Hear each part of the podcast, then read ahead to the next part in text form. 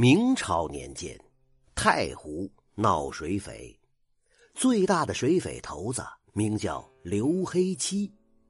为了剿灭这刘黑七呀，苏州府的牛师爷给府台谭鑫出了一个主意，那就是强征剿匪银，准备造船灭匪。几万两银子很快便收上来了，谭鑫不禁有一些心动，他想啊。这些银子要是能装到自己的腰包，那该多好啊！这天，谭鑫叫来了牛师爷，说了自己的想法。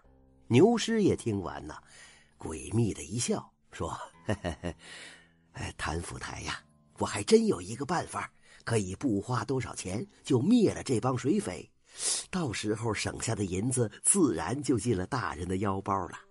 只是这个办法见效有点慢。”原来呀，这刘黑七手里的十几条船都已经破旧不堪了，所以他准备造一些新船。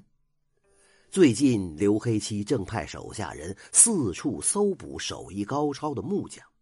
牛师爷有个表弟，绰号牛犄角，是太湖地区最有名的木匠。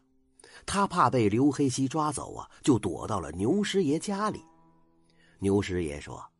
但凡木船都怕生船渡虫，船渡能将木船咬得千疮百孔，解体沉湖。他的办法是让牛犄角打入刘黑七帮派内部，找机会将船渡弄到刘黑七的船上，这样定能不战而胜。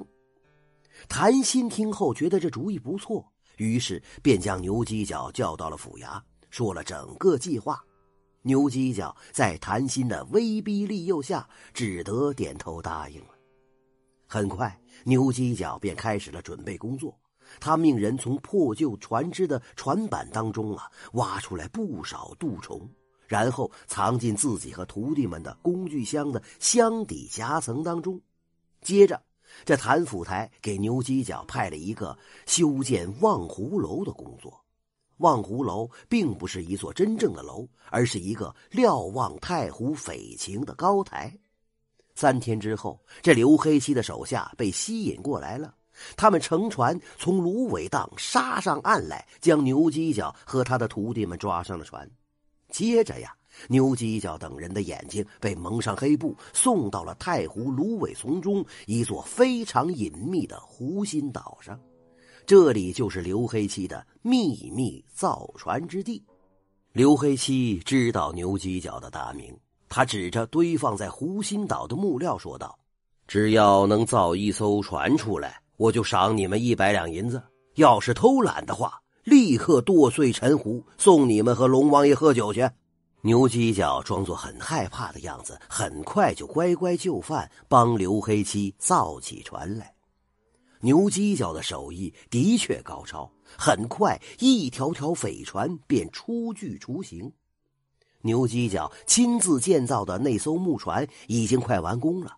这一天中午，他正准备趁水匪防守松弛的机会，将工具箱中的船肚倒入舱底，突然发现刘黑七抱着一坛花雕，拎着两条狗腿，来到了造船的湖心岛。牛犄角只得立即关上盛满船肚的工具箱暗格，从船上跳下去，点头哈腰的说：“哎哎，刘爷，您百忙之中赶过来，不知道有何指教啊？”刘黑七拉住了牛犄角的手，重新上了匪船，说：“走，你辛苦了，今日要犒劳你一下。”刘黑七和牛犄角一起喝酒吃肉，半个时辰之后。刘黑七就有七八分醉了，突然他起了兴致，摇晃着站起来，舞起刀来。谁知他咔嚓一刀，正斩在牛犄角的工具箱上，牛犄角的工具箱顿时斩成了两半，里边的船肚纷纷的爬了出来。刘黑七见状，恶吼一声道：“牛犄角，你胆子不小啊！”很快。这牛犄角徒弟们的工具箱当中也被搜出了蠹虫，牛犄角知道难逃一死，于是说：“哎呀，刘刘爷，我奉官府之命，准备用杜虫毁你的匪船。这件事儿是我一人所为，跟我手下其他人无关。刘黑七呵呵笑道：“呵呵呵呵这点不入流的伎俩，还想在刘爷面前显摆？这不是关公面前耍大刀吗？”刘黑七命手下人将工具箱里的船渡全都倒进了船舱。一炷香的时间之后，那些啃食船板的蠹虫都死了。原来呀，刘黑七造船的木材全部用有毒的狼毒水煮过。刘黑七怒吼一声道：“立刻给刘爷好好造船，否则我就将你们千刀万剐，丢进太湖喂王八老鳖。”计划失败了，牛犄角只得继续为刘黑七造船。这天傍晚，他正在造船，突然看到牛师爷坐着一条小船来到了湖心岛。他万分惊诧的说道：“呃，表兄啊，你你怎么会出现在这儿啊？莫非是被刘黑七抓来的？”牛师爷连连摇头说：“呃，不是，不是，我是来投奔刘爷的。”太湖水匪杀人越货，民愤极大。面对谭府台剿匪不利的局面，当今天子龙颜震怒，特命北魏将军张震前来承办贪官，领兵剿匪。张震手持尚方宝剑来到苏州府，谭鑫一见大势已去，当即服毒自杀。牛师也平素与谭鑫狼狈为奸，他知道自己难逃一死，于是割下了谭鑫的人头。撬开了谭鑫藏匿银票的铁柜，然后带上钱和人头到太湖找刘黑七入伙来了。刘黑七起初并不信任牛师爷，但牛师爷深知官兵的剿匪伎俩，他接连帮刘黑七出了几个鬼点子，让刘黑七打了几场胜仗。这样一来呀，便获得了刘黑七的信任。刘黑七为了考察他的能力。便让牛师爷到苏州城中为水匪们购买紧缺的兵器、粮食和剑，并派了三名心腹看着牛师爷。刘黑七给了牛师爷三千两银票，谁知道牛师爷硬是把价格压到了两千六百两，接着将剩下的四百两银子和那三名水匪平分了。牛师爷不仅点子多，而且非常有办事能力。没多久，就成了刘黑七的心腹谋士了。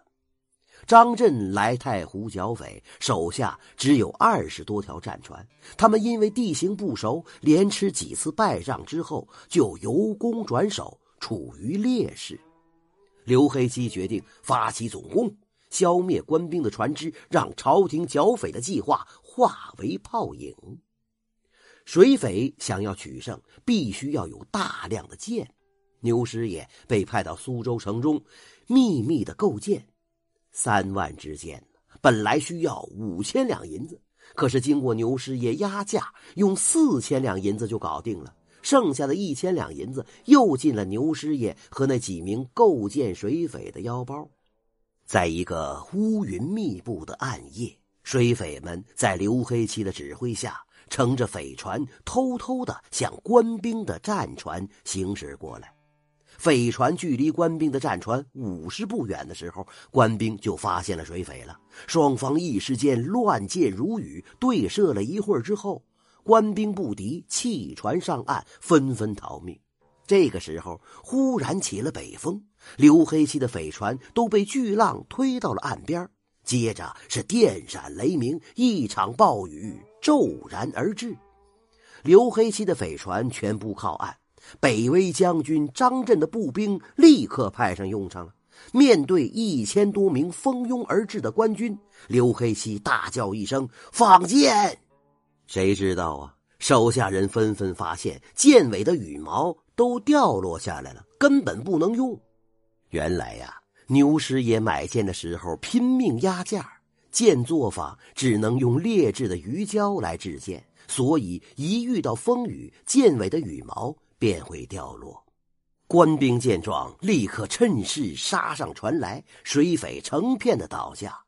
刘黑七手持单刀，将浑身颤抖的牛师爷从船舱当中拎了出来，叫道：“你才是真正的杜虫啊！”说完，手起刀落，将牛师爷砍翻在地。这真是太湖水匪闹得凶，师爷献计下杜虫，中饱私囊反剿匪。身首异处，各西东。